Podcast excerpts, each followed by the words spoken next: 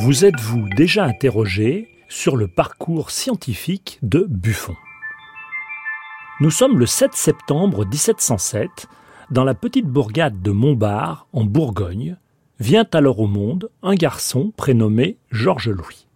Georges Louis naît dans une famille de la bourgeoisie locale qui passera vite à la petite aristocratie car son père, Benjamin Leclerc, achètera des droits sur une terre voisine.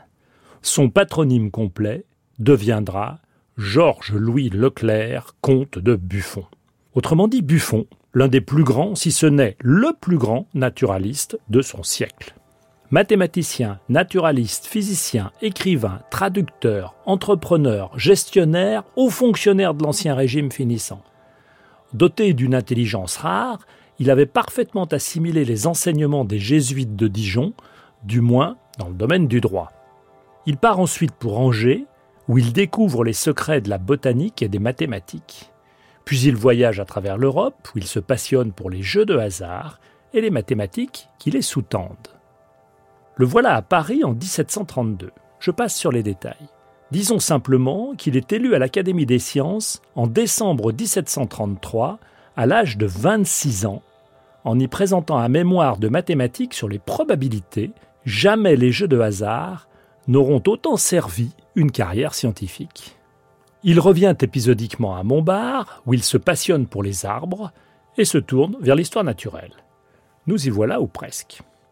En 1739, il rejoint la section botanique de l'Académie des sciences à la faveur de ses travaux sur l'amélioration des forêts et la force du bois qui auraient retenu l'attention de Louis XV. La même année, au prix d'habiles manœuvres politiques, Buffon bénéficie d'une promotion inespérée.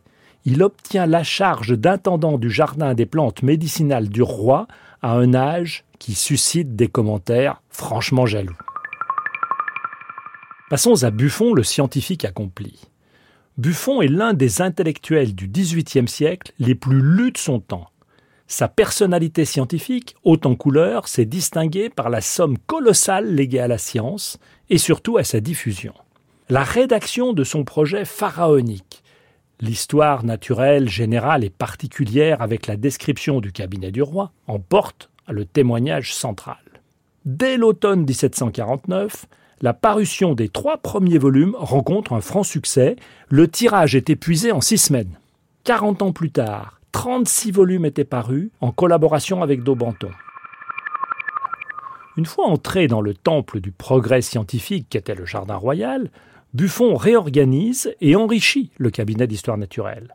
Il recrute notamment un nouvel administrateur en 1745, son camarade de Montbard, Louis-Jean-Marie Daubenton, alors âgé de 29 ans.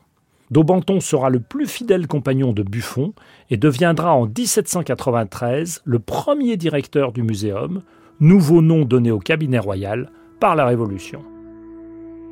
L'extension du jardin arrivera relativement tardivement, plus de 30 ans après la nomination de Buffon, mais elle est grandiose. Le jardin, d'une superficie initiale de 8 hectares, doublera de surface en un demi-siècle, ce qui va renforcer son rôle de phare scientifique de l'Europe. Cela va passer par des opérations complexes de rachat de terrain, aidées par des puissantes relations politiques.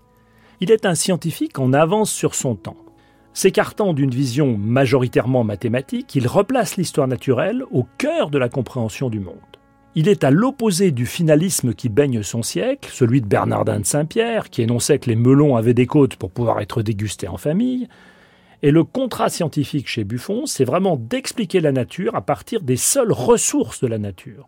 Et en cela, il est très moderne. Citons Buffon. Le grand ouvrier de la nature est le temps.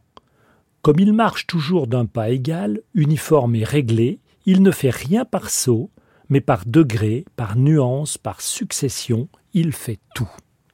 Là, on peut dire qu'il a vraiment frôlé le transformisme, préfigurant une vision évolutive du monde vivant. Pourtant, il ne va pas franchir le pas vers un transformisme généralisé, sans doute parce qu'il lui manquait une validation concrète.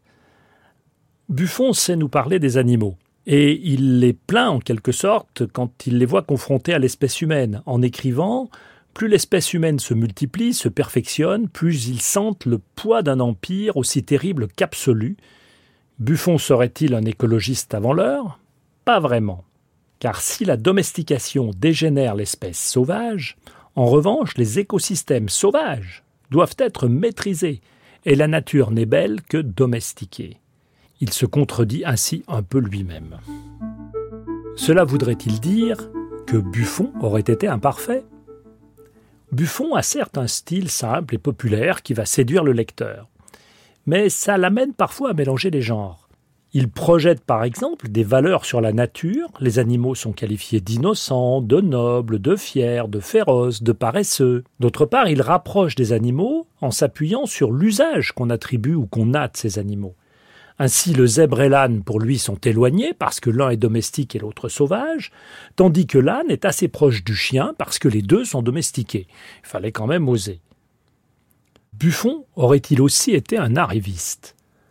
Avec Buffon, l'image d'Épinal du savant austère, prisonnier d'une vie monacale entièrement consacrée à la science, en prend un bon coup. À Montbard, il se fait construire une belle demeure, et il rachète le château attenant, alors en ruine, puis entre le château et sa maison, il façonne un vaste jardin. Buffon aime l'argent. Il prend soin de s'enrichir. À Montbard, il s'était lancé dans la création d'une pépinière qu'il revend à la province un peu plus tard, tout en en gardant la direction, avec un salaire annuel. Avec ses forges, il se montre un industriel métallurgiste très avisé, peut-être même un peu trop avisé.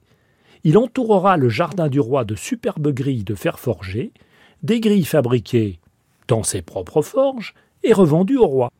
Comme quoi les temps ont bien changé, vous imaginez aujourd'hui l'impact que ça pourrait avoir. Je finirai en évoquant les pages Internet. Quand vous tapez Buffon sur un moteur de recherche, une avalanche de pages vous arrive, mais elles font référence au gardien de but de l'équipe italienne, et il faut alors préciser Buffon Muséum pour y échapper. Comme quoi, le sport rend plus célèbre que la science. Le pourquoi du comment, science, par Bruno David, réalisation Charles Trou.